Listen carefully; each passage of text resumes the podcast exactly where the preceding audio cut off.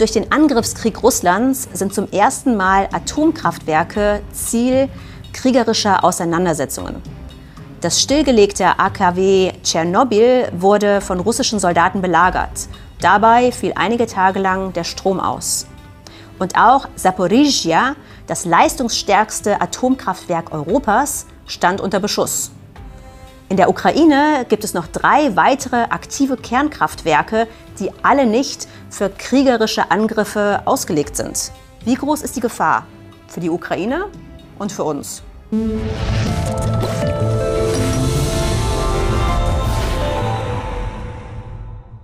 In der Ukraine wird etwas mehr als die Hälfte des benötigten Stroms durch Kernkraft erzeugt. Zum Vergleich, in Deutschland sind es etwa 12 Prozent. Neben dem berühmt-berüchtigten Tschernobyl gibt es in der Ukraine vier aktive Kernkraftwerke.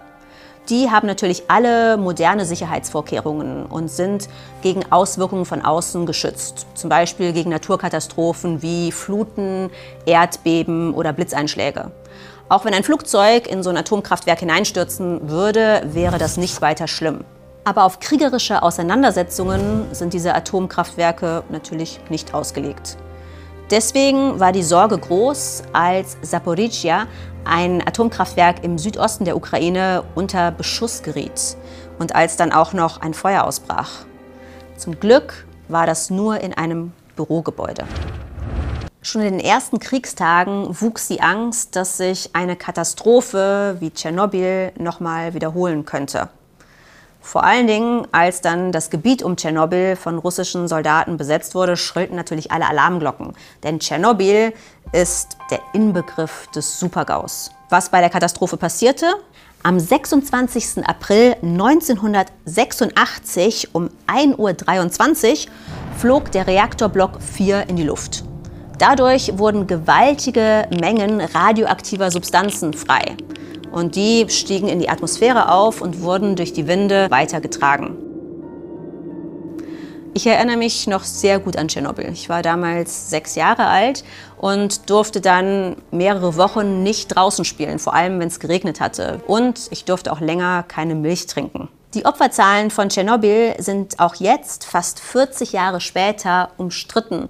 Sie reichen von 58 direkt Betroffenen bis hin zu Hunderttausenden indirekt Betroffenen in der Region. Es ist halt einfach schwierig, gerade bei Langzeitfolgen, wie sie durch radioaktive Strahlung entstehen, die ganzen unterschiedlichen Effekte auseinanderzuhalten und wirklich herauszufinden, was jetzt eine direkte Konsequenz der Verstrahlung von Tschernobyl war und was nicht. Wenn euch die Auswirkungen radioaktiver Strahlung auf den Menschen und die Gefahren dadurch interessieren, dann schaut doch mal hier. Harald hat dazu ein Video gemacht. Als es die Meldung kam, dass Tschernobyl vom Stromnetz abgeschnitten war, hat die ganze Welt natürlich sofort hingeschaut. Aber zum Glück gab es schnell Entwarnung. Denn Tschernobyl ist nicht mehr aktiv. Auch die verbleibenden Reaktoren wurden vor 22 Jahren abgeschaltet. Erst 2016 wurde um den alten Sarkophag ein neuer, weiterer herumgebaut, der für mindestens die nächsten 100 Jahre verhindern soll, dass irgendwelche Strahlung nach außen dringt. In Tschernobyl könnte laut Einschätzung von Fachleuten eine größere Katastrophe also nicht mehr passieren.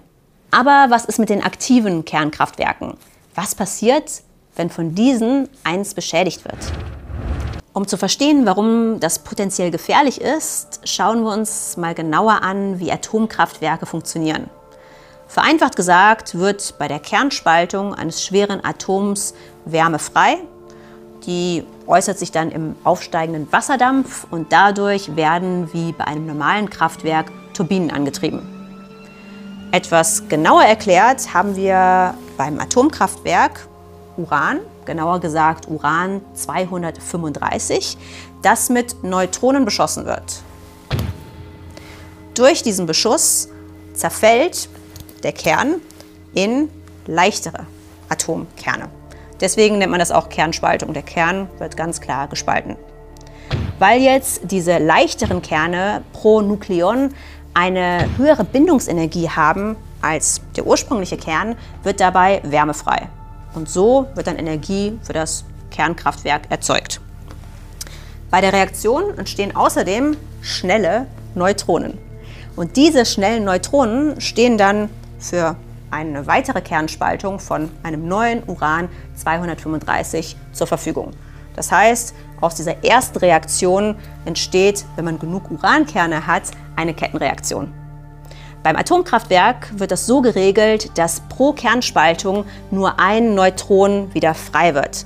Das heißt, die Reaktion kann nicht aus dem Ruder laufen. Bei einer Atombombe ist das allerdings anders. Da läuft die Kettenreaktion unkontrolliert ab. In etwa so.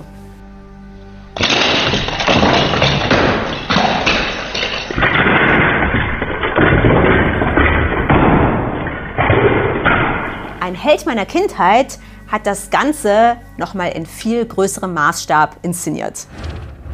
Achtung, fertig, los! Nicht so schnell, nicht so schnell. Ich habe ja gar nichts gesehen. Nochmal.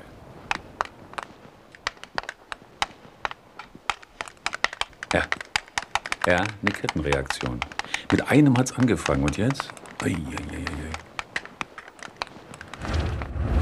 Um genau eine solche unkontrollierte Kettenreaktion zu verhindern, werden in Atomkraftwerken zwischen die Brennstäbe Steuerstäbe gebracht. Diese bestehen zum Beispiel aus Bohr oder aus Cadmium.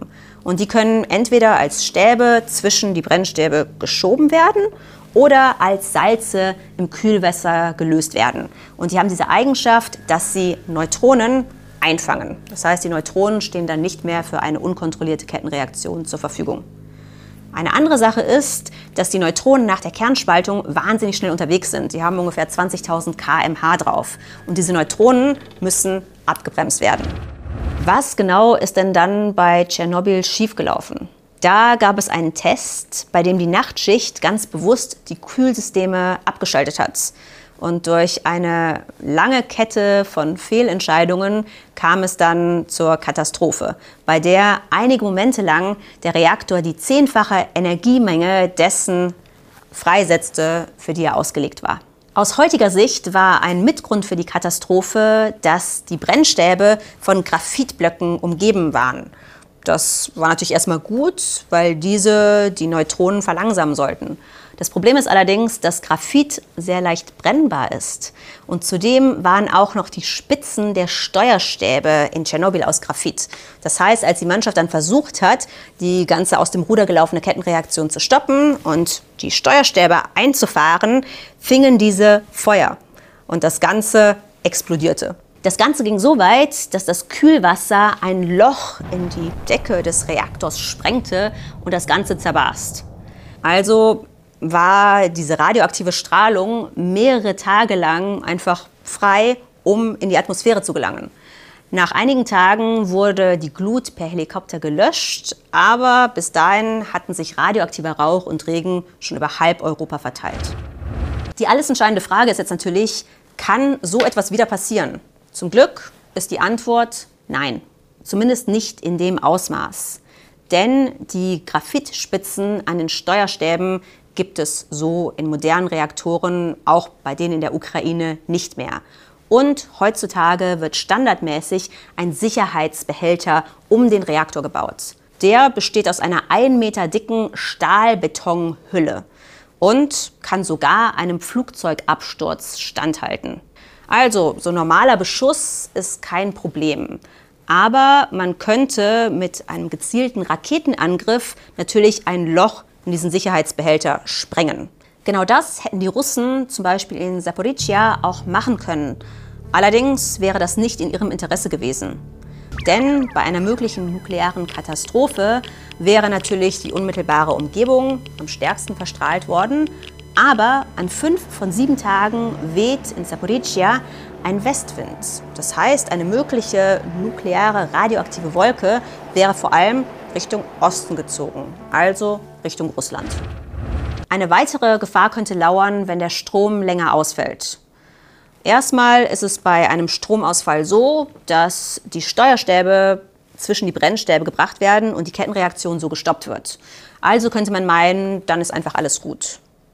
Ja, so einfach ist es leider nicht, Denn der Reaktor ist natürlich immer noch unglaublich heiß und diese Wärme muss irgendwie abtransportiert werden. Das passiert durch Pumpen. Und wenn die Pumpen jetzt nicht funktionieren, dann hat man ein Problem und womöglich eine Kernschmelze wie in Fukushima. Damit eine Kernschmelze passieren kann, müssten allerdings alle Notfallsysteme versagen. Und da gibt es erstmal gute Nachrichten. Denn die Ukraine hat freiwillig bei einem EU-Stresstest mitgemacht wo genau Gefahrensituationen getestet wurden. Und im Zuge dieser Stresstests haben sie nachgerüstet mit Dieselgeneratoren und auch zusätzlichen Pumpen. Wirklich brenzlig wird es erst bei einer langen Verkettung von Ereignissen. Da müsste zum Beispiel erstmal der Strom ausfallen.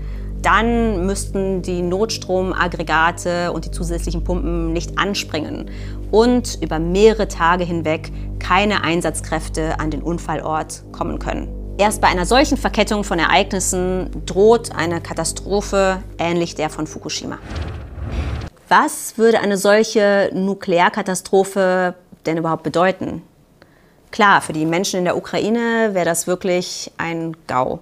Die müssten schnellstmöglich evakuiert werden und wahrscheinlich wäre das Gelände um das Atomkraftwerk herum über Jahre oder Jahrzehnte nicht bewohnbar. Bei uns in Deutschland sieht das zum Glück anders aus denn aufgrund der großen Entfernung würden wir sehr viel weniger Strahlung abbekommen. Laut Bundesamt für Strahlenschutz würden dabei auch geltende Grenzwerte nicht überschritten werden. Ab 100 Millisievert geht man davon aus, dass bei einem Prozent der Bevölkerung ein erhöhtes Krebsrisiko besteht. Also der Katastrophenfall würde bei uns nicht eintreten. In Deutschland sind wir jährlich einer Strahlungsbelastung von zwischen 2 und 3 Millisievert ausgesetzt, und zwar aus ganz natürlichen Quellen. Gut die Hälfte davon entfällt dabei auf das Einatmen von Radon. Die andere Hälfte verteilt sich auf die Aufnahme durch Nahrung und durch die Radioaktivität der Erde und kosmische Strahlung. Zusätzlich bekommen wir auch noch Strahlung ab, wenn wir zum Beispiel einen CT-Scan machen lassen. Bei einem CT-Scan des Brustraums bekommen wir nochmal 8 bis 20 Millisievert Strahlung ab. Und noch schlimmer ist das Ganze für Astronauten. Bei einem sechsmonatigen Aufenthalt auf der ISS würde ich 160 Millisievert Strahlungsbelastung ausgesetzt sein. Im Vergleich dazu kam es bei uns durch das Tschernobyl-Unglück zu einer zusätzlichen Strahlungsbelastung von nur einem Millisievert. Hinterher ist man immer schlauer. Ein nuklearer Unfall in einem Atomkraftwerk der Ukraine wäre natürlich für die Menschen vor Ort eine Katastrophe. Bei uns allerdings würde durch den Verdünnungseffekt der Atmosphäre nicht viel passieren. Kernspaltung setzt allerdings immer riesige Mengen von Energie frei und kann dadurch sehr zerstörerisch sein. Bei diesem Krieg allerdings ist meine größte Sorge, dass Atomwaffen zum Einsatz kommen.